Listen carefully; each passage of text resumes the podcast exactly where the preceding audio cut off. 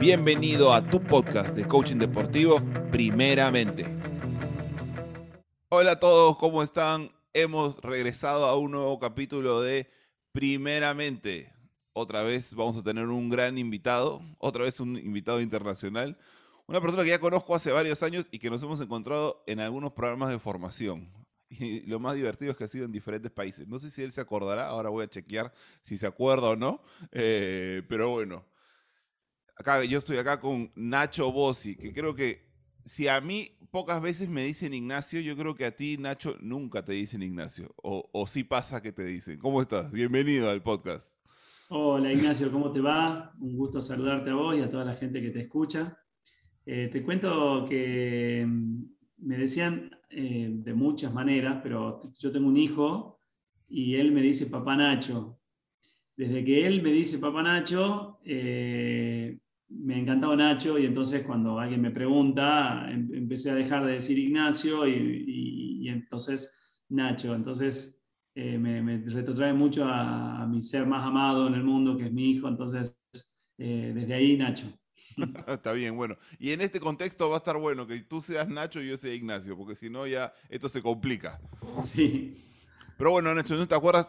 Tú y yo hemos estado en, en, algún espacio deportivo, hemos estado también en un espacio corporativo en Panamá. ah, en Panamá y en Argentina. Así es. Pero bueno, pero nosotros yendo hacia el deporte, eh, yo, te conozco desde como un experto en temas de liderazgo, una persona con mucha experiencia en el ámbito corporativo y que luego hizo el paso hacia lo deportivo. ¿Cómo, cómo ha sido poder utilizar toda la experiencia que tienes en liderazgo y lo corporativo hacia lo deportivo? Te, lo pregunto porque hay mucha gente acá que puede estar queriendo hacer esa transición y, tal vez pueda pensar, es lo mismo, o tal vez lo que estoy haciendo no me sirve para nada. Eh, ¿Tú qué les dirías o, cómo ha sido tu experiencia? Cuéntanos. Buenísimo, Ignacio. Creo que es una linda pregunta que no tiene como una respuesta única, pero lo que, lo que me parece es que más que eh, lo que me ha ayudado mucho es esta capacidad que uno aprende en la profesión de coach, de ir al mundo de cada persona con la que conversas. Por ejemplo, yo sigo en el mundo corporativo y sigo en el mundo deportivo, y si querés un tercer mundo que es el educativo. Y, la, y, la, gracia o lo bonito del coaching es esta capacidad de ponerte en la conversación en la que estés. Por ejemplo, ahora vamos a hablar de deporte, eh, y yo antes de esta reunión estaba en una reunión corporativa. Mm. Y antes de esa reunión, a las 8 de la mañana, tuve una reunión con un equipo que estoy trabajando en, la universidad. Entonces, fíjate que lo lindo del coaching es esta capacidad de poder meterte en una conversación en función del contexto de esa conversación. Y en ese sentido, el contexto corporativo y el contexto deportivo tienen dos contextos bien diferentes.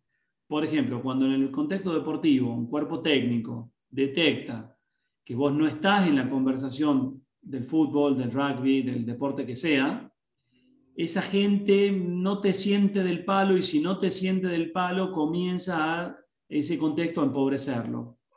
Pero lo mismo pasa en el mundo corporativo, porque si ellos detectan que yo no entiendo de, hablemos de agilismo hoy en día, si querés, como uno de los paradigmas que está en el mundo corporativo como en auge, si ellos ven que vos no tenés el lenguaje, que te dedicas todo el día al deporte, por ejemplo, eh, y no te dedicas al mundo corporativo, pues también ese contexto se reduce porque la confianza es central para que las conversaciones fluyan. Entonces, una cosa súper importante es que si vos querés actuar en estos dos mundos o en alguno de estos mundos, que puedas meterte en la conversación, que puedas ser parte de ese contexto y siendo parte de ese contexto, eh, bueno, este, eso te va a ayudar. Por ejemplo, yo cuando eh, empiezo a trabajar para integrarme a algún equipo y me integro a las redes sociales de esos equipos, empiezo a ver los programas deportivos de esos equipos. ¿Por qué? Porque necesitas meterte en la conversación y el contexto. Si estás en el contexto, es mucho más fácil que ahí en ese lugar puedas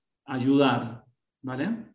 Sí, sí, sí, me, me, me parece muy, muy interesante porque claro, no es que a, veces esta cosa, no, es que, no es que el coaching corporativo o organizacional y el deportivo sea absolutamente diferente, eh, o, el tema de facilitación o de dinámicas, ¿no? Hay, muchas dinámicas que pueden ser hasta iguales, puede usar la misma dinámica, eh, pero, pero claro, lo que tú dices es, vital, esto de que es, lo que es diferente es desde dónde yo entro, ¿no? Entonces, si, yo entro desde el contexto, puedo aplicar la misma dinámica, pero mi lectura, la manera en cómo vamos a plantear las cosas va a ser distinto y desde ahí va a ser válido para ese contexto. Claro, lo que por ejemplo estaría prohibido es en el ámbito deportivo hablar de ejemplos corporativos. Claro, exactamente. Para, para poder ayudarlos, porque ellos decían, no, dame ejemplos deportivos. Y si estoy en el fútbol, dame ejemplos de fútbol. Sí. Porque, porque justamente eh, empieza en la cabeza del otro, eh, hasta dónde eso que me estás contando es aplicable en este mundo. Entonces ahí tiene eh, que ver, si querés, un poco con la picardía o, con los años de coaching que cada uno lleve, para poder decir, che, en el contexto este tengo que hablarle al contexto este para que este contexto lo, lo escuche y lo valide. Después hay muchas diferencias y similitudes entre lo corporativo y lo deportivo. Una diferencia central, si querés, es que en el deporte se entrena toda la semana y se juega un ratito cortito. Depende de, qué deporte estamos hablando. Fútbol, por ejemplo, 90 minutos. En cambio, en el mundo corporativo es, se entrena muy poco y se juega toda la semana. Por eso es que en el mundo deportivo hablamos de alto rendimiento. El alto rendimiento es, a diferencia del mundo corporativo, eh, el alto rendimiento en el deporte tiene que ver con que hay pocos minutos donde sí que tengo que eh, dar lo mejor, lo mejor de lo mejor de mí.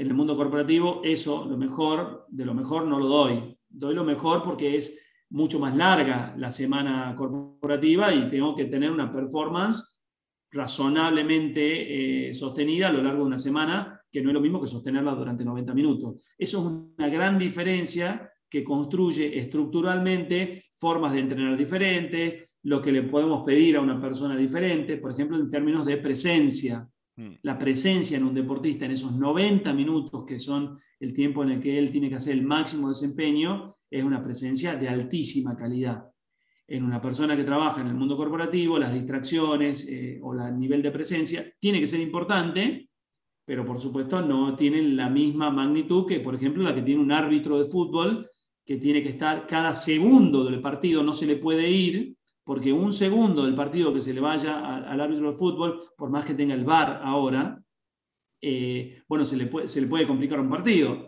Entonces digo, eh, y en el mundo corporativo, un segundo, no pasa nada. No pasa nada en cualquier segundo del mundo corporativo o en un minuto. En un partido de fútbol, en un minuto, pasan un montón de cosas, incluso un gol que puede modificar los estados de ánimo de lo que venga para adelante en el partido. Entonces digo, eh, eso es alto rendimiento. El alto rendimiento es que se concentra en poco tiempo la necesidad de un alto desempeño. A ver, yo, yo le decía a Nacho antes de empezar que para mí, yo, yo lo escucho y para mí es como, como si yo me siento alumno escuchando al docente. Entonces, me pasa esto ahorita. Entonces, digo, a ver, la gente cuando va escuchando esto, tal vez se le ocurre esta, esta misma duda que me pasa a mí. Eh, y digo, ok, tú hablas de, esta, de la presencia, que me ha gustado mucho esa manera de, de ponerlo, de verlo, ¿no? ¿Cómo, ¿Cómo entrenas tú esa presencia en lo deportivo? Pensando en deportes como el fútbol o como el rugby, que tú también has tenido experiencia, porque por supuesto que hay, hay, hay deportes que implican mucho más tiempo que 90 minutos, o, hay deportes que implican menos tiempo que eso, ¿no? Pero ¿cómo, cómo entrenarías tú esto, esto, de poder mantener esta presencia para el alto rendimiento? ¿O cómo lo trabajas tú desde lo que a nosotros nos toca desde el coaching, ¿no? que tiene que ver con más con lo mental emocional? Bueno, eh, yo tengo experiencia en, cuatro, o cinco deportes solamente, eh, fútbol principalmente, rugby eh, y, automovilismo, esos son los tres deportes que más experiencia tengo, y tengo experiencia secundaria en tenis, volei y golf. Bueno, si pensamos en términos de, de un partido de golf, por ejemplo, es un partido muchísimo más extenso en el tiempo, y si pensamos eh, en una carrera de autos, eh, el nivel de presencia es, tremendo. Te voy a contar un ejemplo de, carreras de autos que eh, había un problema, digamos, en, un equipo en relación a una creencia de que había una mala onda en el equipo y entonces se le ocurrió al, al, jefe del equipo pedirle al coach que traiga una planta de ruda y pusieron la planta de ruda dentro del auto. Bueno, error fatal, digamos. Porque cuando nosotros tenemos el cerebro de, alguien que quiere hacer alto rendimiento, los expertos en neurociencias dicen que nosotros tenemos para usar el 2% de nuestro cerebro como máximo. Porque las calorías que gasta y la energía que consume, lo que puede darle a nuestro máximo cerebro es el 2% de las neuronas usándose al mismo tiempo. Entonces, cuando vos tenés un, alguien que se sube en auto de carrera, que puede ir entre 100 y 300 kilómetros por hora según eh, el lugar de la pista, el nivel de presencia que necesita el piloto para manejar una máquina a 250 kilómetros por hora. Con otros, con otros manejando a alrededor y con la temperatura y, o sea, y hay un montón de factores más. Imagínate vos en la primera curva lo que le pasó a este piloto. Se fue afuera.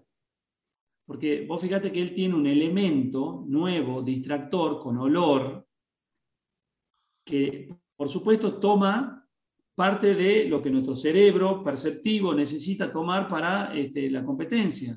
En la primera curva nomás se fue afuera, digamos. Entonces, fíjense que es súper interesante el nivel de la presencia, los cuidados que uno tiene que tomar para que un deportista de alto rendimiento pueda tener la presencia, ese 2% de neuronas, todas enfocadas en la performance que él le toca, sea un piloto de carrera o sea un jugador de fútbol. Entonces, cuando uno se pregunta, che, ¿cómo preparo la concentración y la atención de una persona? Lo que uno se puede preguntar es, bueno, ese 2% de neuronas, ¿dónde están? Por ejemplo, si yo tengo que esa persona este, está conectada con un problema familiar que tiene o con una situación, digamos, en el equipo donde él ha tenido una discusión, eh, un, momento atrás o un tiempo atrás, eh, por supuesto que todo eso va a influir en que parte de esas neuronas están ocupándose de procesar una emoción que no está resuelta. O si yo estoy demasiado entusiasmado porque tengo la presión de que en esa carrera o en esa competencia se puede lograr un resultado que provoque algún tipo de título y ese título me presiona al presente, se va una parte de ese 2%. Si yo tengo un 2% solamente de mis neuronas para aplicar a mi máximo desempeño y la mitad de esas neuronas están aplicadas a preocupaciones que tengo para atrás o preocupaciones que están para adelante, evidentemente ese 2% de neuronas no están conmigo y yo por supuesto que voy a tener una atención menor. Y por eso a los jugadores de rugby se le cae la pelota, los, corredores de auto se salen de la pista y los jugadores de fútbol le pegan la pelota eh, peor de lo que le pegarían en condiciones normales. Entonces, quiero decir, la presencia y ese flow que se llama el máximo de mi potencial profesional para yo ponerlo en una situación deportiva, tiene que ver con que yo esté ahí y haya tenido el entrenamiento para poder sacar todo lo que viene en la previa y sacar todo lo que viene en el post y en el único lugar donde yo esté sea en ese momento presente.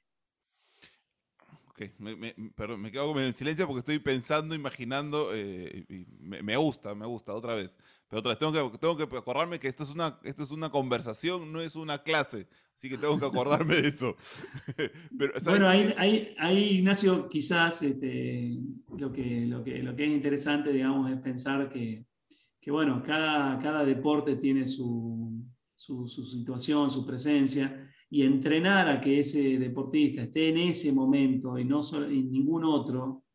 nosotros tenemos una frase en el mundo del coaching que es estar en el aquí y ahora. ¿Vale? Entonces vos fíjate que estar en el aquí y ahora de esta conversación que estamos teniendo los dos es esto que acabas de hacer, es recordarte que estás conversando, no estás en una clase, y entonces eso te va a poner de nuevo en la pista de conversar con Nacho este, y bueno, este, en cada instante de esta conversación va a haber una posibilidad nueva. Este, cuando uno está en, un aula y, está, eh, no sé, toma nota de lo que el profesor piensa en otro lugar donde lo va a aplicar, bueno, pasan un montón de cosas que, te dispara, digamos, ser un aprendiz o estar en un aula, ¿no?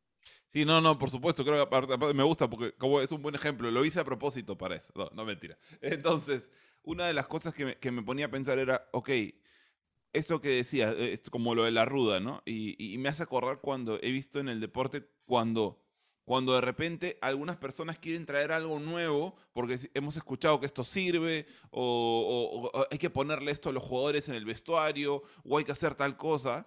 Y tal vez en esta búsqueda de, de, sí, de, bondad, de ganas, de sumar, eh, queremos meter muchos elementos nuevos, pero no preparamos o no, o no permitimos que el deportista pueda insertar esto en su propia dinámica de, entrenamiento para que luego sea algo que sume y no sea un distractor, ¿no? Creo que, creo que eso podemos empezar a marcarlo, ¿no? ¿No, te parece a partir de lo que estás diciendo? Sí, ahí, eh, Ignacio, te, quiero invitar a los que están escuchando a, que piensen, digamos, que nos estamos yendo a la manga de un equipo de fútbol que sale a la cancha y ahí el capitán normalmente en esa manga les hace como una arenga final, ¿no? Hay dos arengas bien bonitas en el fútbol, una que ocurre en la manga, ya solamente con los 11 que van a salir, y la otra arenga que ocurre dentro del vestuario con todo el equipo. Hmm. A mí es esa arenga que es la que a mí me toca, digamos, cuando está todo el equipo, digamos, donde se abrazan utileros, médicos, suplentes, titulares, cuerpo técnico. Es un momento mágico, digamos, del deporte. En el, en el rugby también sucede así. Eh, y entonces en esos momentos suceden las arengas, ¿no? Entonces, conectando las arengas con lo que vos traes, Ignacio, digo, eh, todo lo que se ponga en la arenga que no se ha entrenado en la semana, no sirve para nada. Porque lo que, lo que no se entrena, lo que se entrena a veces es difícil hacerlo en la cancha porque hay un rival que juega otra cosa, pero lo que no se entrena es imposible que lo hagamos, digamos. Entonces yo pongo una palabra en la arenga o pongo una palabra en cualquiera de las dos arengas que les estoy contando y la, pongo a esa palabra en ese lugar y eso no ha tenido que ver con, el entrenamiento, no sirve de nada. Y, es mucho peor todavía porque, porque eh, no sé, imagínate que estoy, estamos los, dos, eh, somos parte de un equipo y está el capitán hablando y nos habla del compromiso. Y nosotros observamos que durante la semana el compromiso en el entrenamiento ha sido peor que lo que, lo que venía siendo, y es nefasto, digamos. Porque vos imaginate que mi 2% de neuronas que tienen que entrar en la cancha, ahora están hablando de la incoherencia de mi capitán. O de la incoherencia que somos nosotros. ¿Me, seguí? Sí, sí, por. Imagínense que están ustedes. Que ni siquiera lo han podido masticar antes. No lo han podido masticar. Estamos en la manga y, y mi 2% de neuronas tiene que enfocarse, digamos, si esas palabras no, se han sido, no han sido practicadas y demás, termina siendo todo como contraproducente y por eso es súper interesante coachar al capitán cómo hace las arengas y coachar al entrenador de cómo hace esas arengas cuando está todo el equipo reunido ahí. Siempre hay algún referente más que hace algunas palabras. Bueno, esas palabras son claves, digamos, para lo emocional, pero para la coherencia de ese cerebro que sale a la cancha a hacer el deporte nosotros, mira, te cuento otra de nuestra experiencia. Una de las cosas que hemos buscado para eso, justo para lo que decías, era que las palabras claves que se habían marcado durante la semana, eh, eh, en, varias sesiones de coaching o en algunos talleres que habíamos hecho antes del partido, ¿no? días anteriores al partido, era que esas palabras se repitan, ¿no? Entonces empezar a, como, como gatilladores, ¿no? Y empezar a tener esas palabras e incluso buscar eh, plantear, y, nos pasó varias veces, y, juzgo que varias veces con éxito, que luego las gritaban en el mismo partido, ¿no? Y gritarlas en el mismo partido disparaba algo, los conectaba con algo y los volvía a traer a ese, a ese aquí y ahora, o a, esa, o esa versión de ellos que habían entrenado, ¿no? Entonces, eso también. Bueno, ahí, ahí Ignacio, eh, estás hablando del caso positivo, Imaginemos de nuevo que estamos en la manga y el capitán nos habla a todos los que estamos ahí, que utiliza las palabras que en el proceso de coaching se vienen usando en toda la semana. Y las usó él ahí en ese momento de la manga y las usó el entrenador cuando hizo la arenga y la usan después, si querés, dentro del campo de juego. Bueno, ahí estamos hablando ya de una situación de éxito total, donde los elementos, digamos, que se trabajan para el entrenamiento son elementos que sirven para este, hacer pie y focalizar las cosas que queremos trabajar. Y además le muestran a todo el equipo que estamos todos juntos usando estas herramientas. Porque cuando el capitán o el entrenador, que son líderes naturales de un equipo, utilizan las herramientas de coaching, es decir, ese conjunto de palabras o ideas o herramientas, lo que sea, que los coaches estamos trabajando con el equipo, entonces esto se fortalece de una forma increíble. Ahí la clave para mí siempre está en el capitán y el entrenador. Que ellos usen en el lenguaje las mismas palabras que se usan para el coaching, eh, bueno, realmente hace que el, proceso de coaching tenga éxito. Si ellos dos, por el contrario, no las usan, los proyectos de coaching son mucho más superficiales. Eso, está bueno, porque, porque es cierto, y como tú decías también, este referente o algún referente más que, que también, que tal vez no es el capitán, pero que tiene llegada al grupo, que, que saben que el grupo lo escucha, eh, creo que también es clave, ¿no? Y una de las cosas que, que, yo diría ahí es la repetición, porque a veces queremos también desde el coaching o desde lo que sabemos, queremos meter una cosa, meter otra, porque esto es bueno, porque esto sirve, porque lo hemos visto en otro equipo, porque lo hemos visto, tal vez como tú decías, en una empresa y lo queremos traer acá y tal vez acá no funciona, pero lo quiero meter y no nos damos cuenta que tal vez necesita ser más simple, pero más constante, ¿no?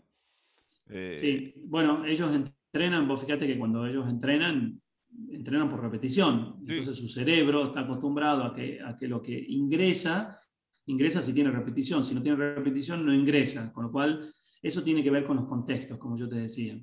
Hay que eh, conocer los contextos. Un, buen coach lo que hace es observar los entrenamientos y al observar los entrenamientos eh, observa cómo el cuerpo técnico suele hacer las incorporaciones que quiere hacer. Y esas las hacen normalmente por repetición. Entonces, es el mismo mecanismo que nosotros tenemos que utilizar para que se incorporen cosas de la fortaleza mental.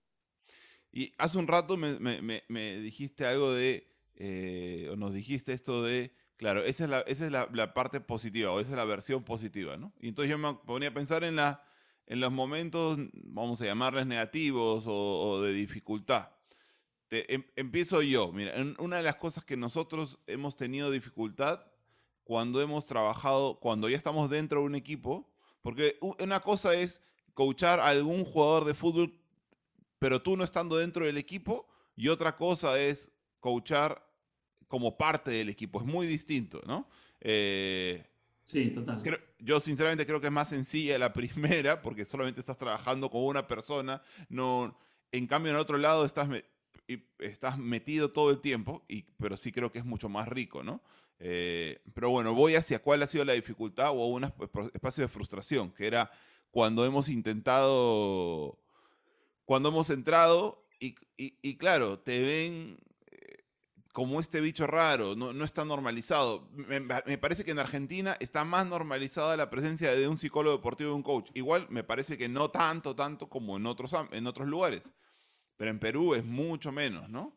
Eh, entonces, pensando también en que hay coaches que nos están escuchando y, que, que, están metidos en el ámbito deportivo, que tal vez les está costando, o hay gente que quiere entrar, eh, ¿qué, les dirías con esos primeros días o semanas incluso donde, donde tú no puedes obligar a que los jugadores vengan a conversar contigo, ¿no? No, no los citas y los pones uno tras otro y van a aparecer, ¿no? Tienen que, van a ir acercándose, ¿no? Entonces, pero les pasa que no se acercan o que les está costando empezar a entrar eh, no sé si te ha pasado eso o si no, ¿qué, crees que podrías eh, comentarle a la gente?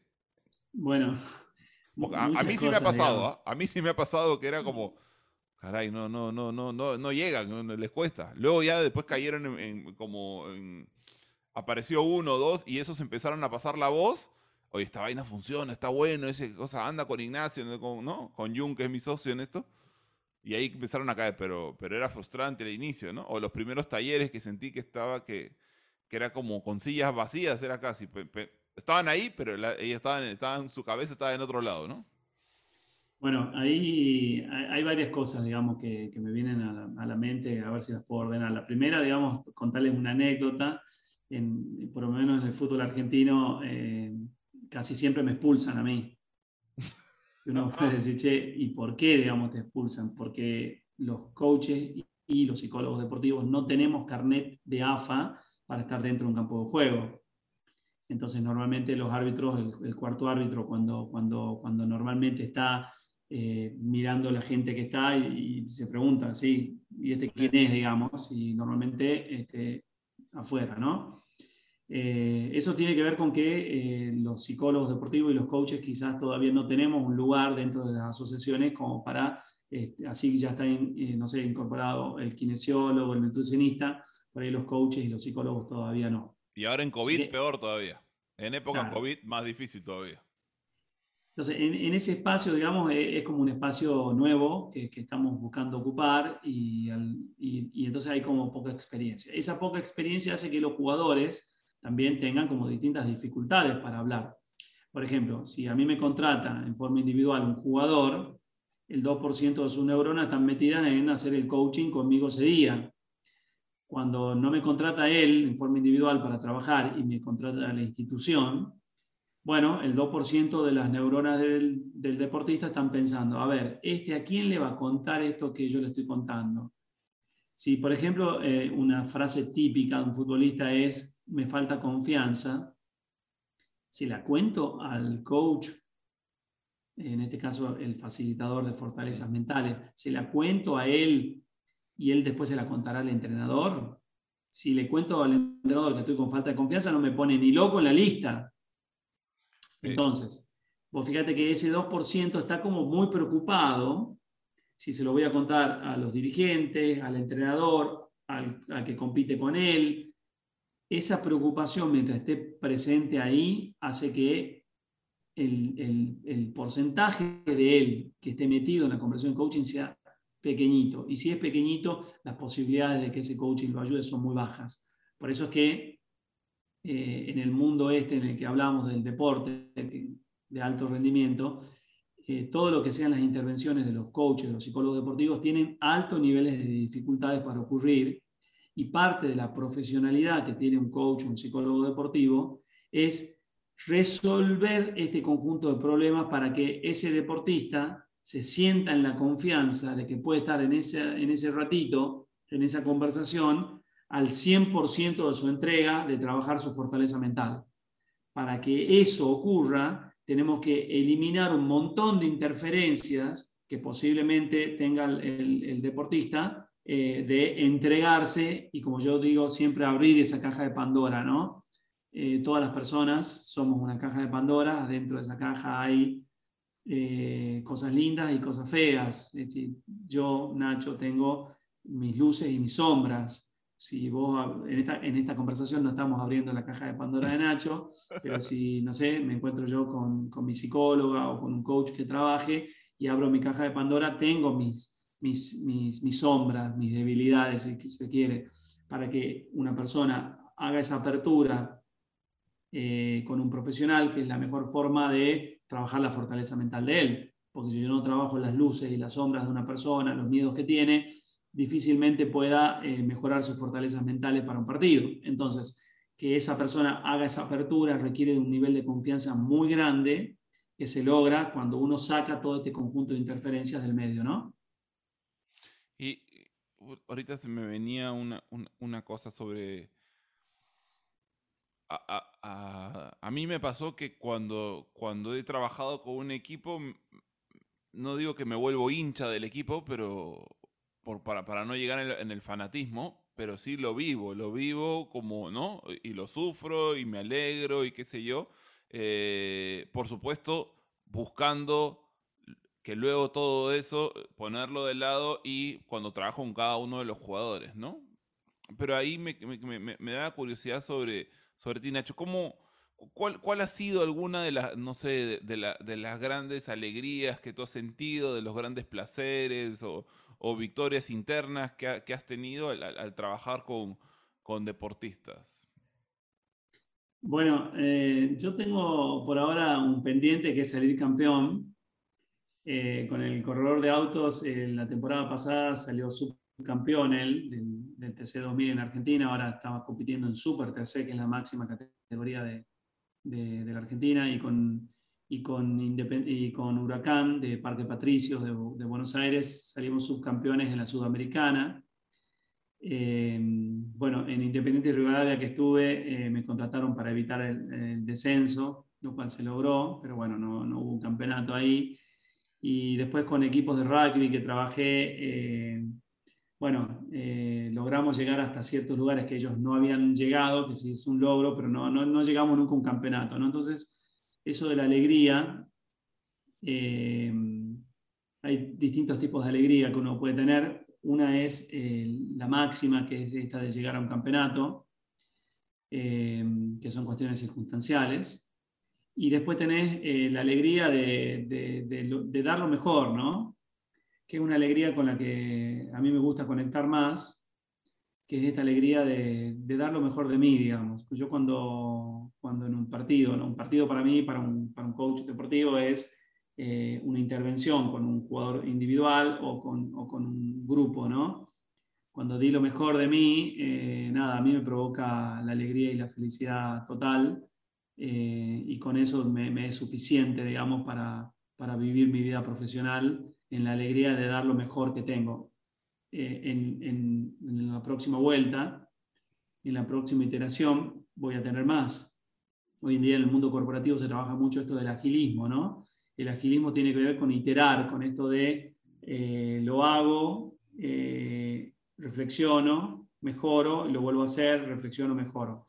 Por supuesto que el fútbol da esa posibilidad, por ejemplo, semanalmente, y en el mundo de los, de los profesionales del coaching, de la psicología deportiva, bueno, tenés como un desafío mayor porque, porque no es que tenemos tantos proyectos ni tantos giros en los proyectos. Entonces, eh, esta posibilidad de volver a, proponerme, yo por ejemplo ahora estoy eh, trabajando para ingresar nuevamente en un equipo de fútbol eh, y tengo mucho deseo y ya entré en conversaciones con el cuerpo técnico.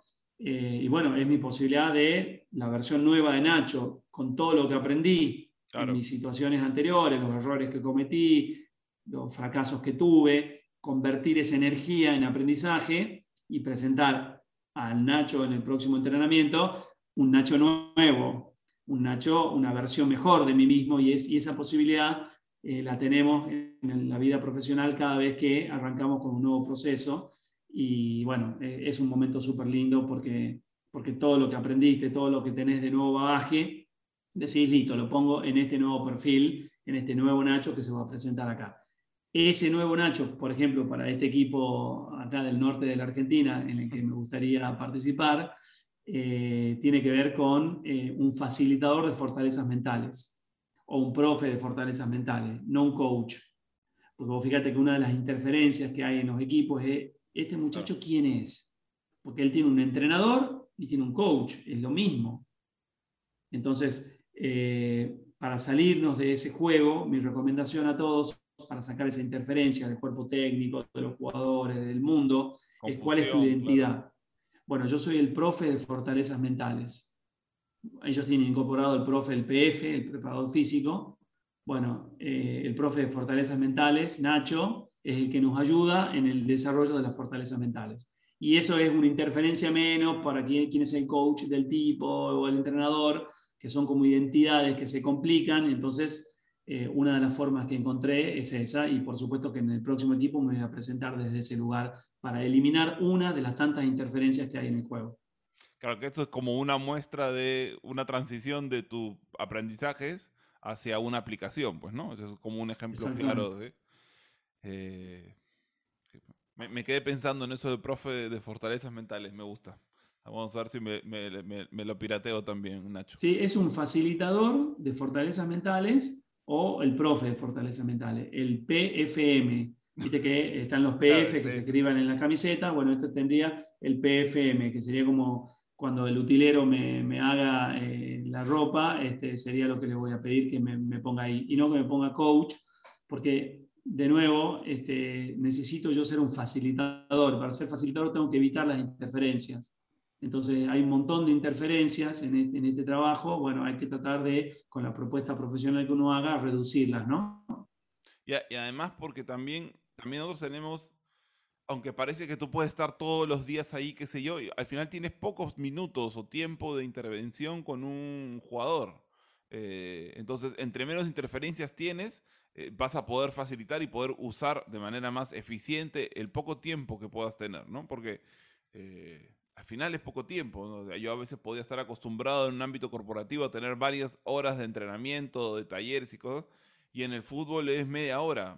40 minutos, una hora, ¿no? Eh, o a veces menos, 15 minutos, 20 minutos. Y, eso es el tiempo que tienes ahí y necesitas poder sacarle el mayor provecho, ¿no? sacarle más del jugo, como decimos acá.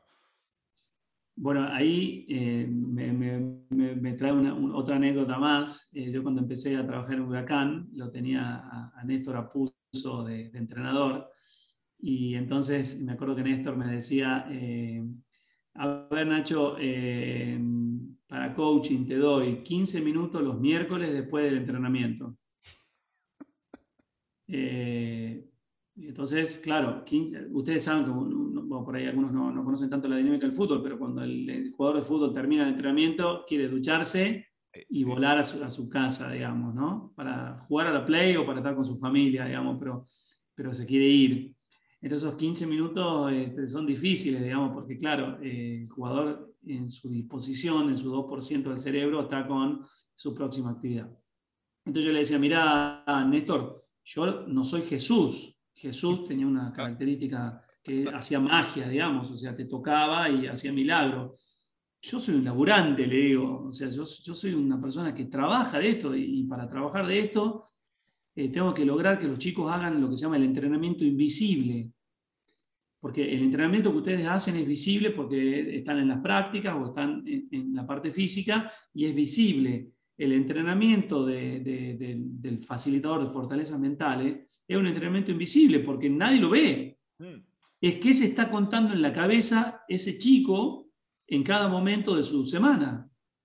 Y entonces yo tengo que disparar ese entrenamiento invisible y para eso necesito tiempo, necesito eh, confianza, necesito un montón de elementos. Entonces, lo que digo es, eh, efectivamente los tiempos en el fútbol son cortos y ahí me parece que el mundo corporativo tiene una ventaja, que es esto del agilismo que está incorporando ahora en el mundo eh, corporativo y el agilismo, por ejemplo, nosotros tenemos las reuniones que se llaman las daily, ¿no? Eh, siete personas de parados, un minuto cada uno tiene que decir qué logró ayer, qué va a lograr hoy y con qué dificultades se está encontrando. Esas metodologías ágiles, eh, bueno, nos invitan también a los coaches deportivos a que seamos muy ágiles en las cosas que planteamos muy difícilmente un jugador de fútbol se va a quedar en un taller de una hora. Yo me acuerdo cuando empecé en Huracán, eh, después en el segundo ciclo, ya estaba Eduardo Domínguez, yo ya planteaba talleres de una hora porque tenía la confianza del entrenador. Hasta que vino eh, Santela, el preparador físico, Pablito, y me dijo, mira, Nacho, eh, ¿por qué no lo haces de media hora? Digamos, se te van a ir los jugadores. Porque claro, los jugadores hablan con el preparador físico y el preparador físico me ayudó a mí en eso de decir, che, vamos a hacerlo mucho más corto. El agilismo es clave para los procesos de hoy en día, este, para poder intervenir, pero claro, necesito muchos procesos cortitos para que este, realmente esos jugadores se propongan hacer el entrenamiento invisible, que es mientras está en su casa, él pueda seguir un protocolo de fortaleza mental entonces, él está en su casa y se pelea con la eh, pareja, o, se o, habla con el papá de, la, perdón la palabra que voy a usar, este, pero de lo jodido que es el entrenador. Y ahí se le disparan emociones. Bueno, un protocolo de fortaleza mental tiene en su primer punto que la persona haga la alquimia de sus emociones. Porque acordate que cuando él esté eh, produciendo su entrenamiento, tiene el 2% de sus neuronas dedicadas a eso, peor cuando esté en el partido. Si él entrena a estar desconcentrado en el entrenamiento, escucha eso, entrena a estar desconcentrado en el entrenamiento. Es decir, si él se entrena para que el 2% esté en la conversación que tuvo con el padre, cuando se entrena, está entrenando la desconcentración. Claro, aunque sea inconsciente, lo está entrenando. No importa que sea inconsciente, lo está entrenando. Lo que practica se fortalece. Exactamente. Entonces, yo digo, para que el 2% esté en el partido, el 2% tiene que estar en el entrenamiento y para eso, cuando él está en su vida, él necesita hacerle una alquimia a las emociones que le están ocurriendo en el día. Entonces, él necesita transitarlas cada vez más rápidamente posible, cada vez más sanamente posible, y eso tiene que ver con su protocolo de fortaleza mental. Eso es un entrenamiento invisible, porque lo hace él solo con él. Lo tenemos que disparar juntos. en un trabajo que en una parte es colectiva para que todo el mundo conozca que estamos trabajando esto y en una parte individual es cómo él arma su propio protocolo. Por ejemplo, el segundo punto del protocolo es qué objetivo de desempeño se propone para esta semana. Entonces, cuando yo tengo el primer punto, que es hacer la alquimia a las emociones que me visiten. Segundo, ponerme un objetivo para la semana. Entonces uno dice, bueno, ¿qué objetivo me pongo para esta semana? Y bueno, y ahí viene la autocrítica. ¿Qué niveles de autocrítica estoy haciendo yo como para ponerme un objetivo superador para esta semana? Y que sea un objetivo que realmente me lo pongo para esta semana, no me lo hace el coach, lo pongo yo para mí. Y una vez que tengo ese segundo punto del protocolo... Les cuesta porque están acostumbrados muchas veces están acostumbrados a que les digan cuánto correr, cómo hacer, cómo, cómo, cómo comer, cómo hacer el estiramiento. Entonces, alguna vez esas partes también les van a costar al deportista. Bueno, tiene que ver mucho con la cultura o de la institución y del equipo y la cultura del, deportista. No sé, no sé tomá el caso de los All Blacks, ellos tienen este, esta cultura de que cada semana mejoran un 1%. Está metido dentro de la cultura de ellos, digamos. Entonces esto, bueno, tiene que ver con cada persona, cómo vive el juego que vive, ¿no? Entonces ahí aparece, digamos, este desafío. Bueno, mira, antes, porque ya se me, acuerdo que algunas cosas que dije que íbamos a conversar, pero ya se me va pasando el tiempo. Y nosotros tenemos un, ritual acá en el, podcast, donde lo que hacemos es lo siguiente, que por supuesto no te lo había contado a propósito, Nacho. Eh, tenemos este ritual que es, el invitado anterior le deja una pregunta al siguiente invitado sin saber quién es el invitado. Ah, en este caso, en este caso, la pregunta te la hace Nicolás Stroba, que es el psicólogo deportivo de la Universidad de San Martín, que tiene el club de San Martín en, la primera profesional del Perú. Y esta es la pregunta que te dejó sin saber quién eras ni de qué ibas a hablar. Vamos a ver qué dijo. A, la siguiente persona, le mando un fuerte saludo. ¿Qué trabajaría con el deportista peruano que considera que no se está haciendo actualmente dentro del país a comparación de en otros lados?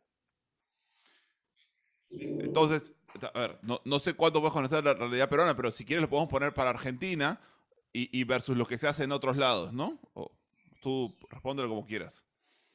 Es, es, una pregunta que no sé responder, pero voy a, intentar acá en vivo. Eh, claro, porque fíjense que es interesante, ¿no? Lo que se hace en un lugar y, lo que no se hace en otros lugares y viceversa. Eh, no sé, pensemos en el Cholo Simeone, eh, en cómo él está trabajando la fortaleza mental de, de, sus jugadores y quizás muchas de esas cosas que se aplican, por ejemplo, en un equipo exitoso como el Aleti, pues, pues no, puede no estar haciéndose acá.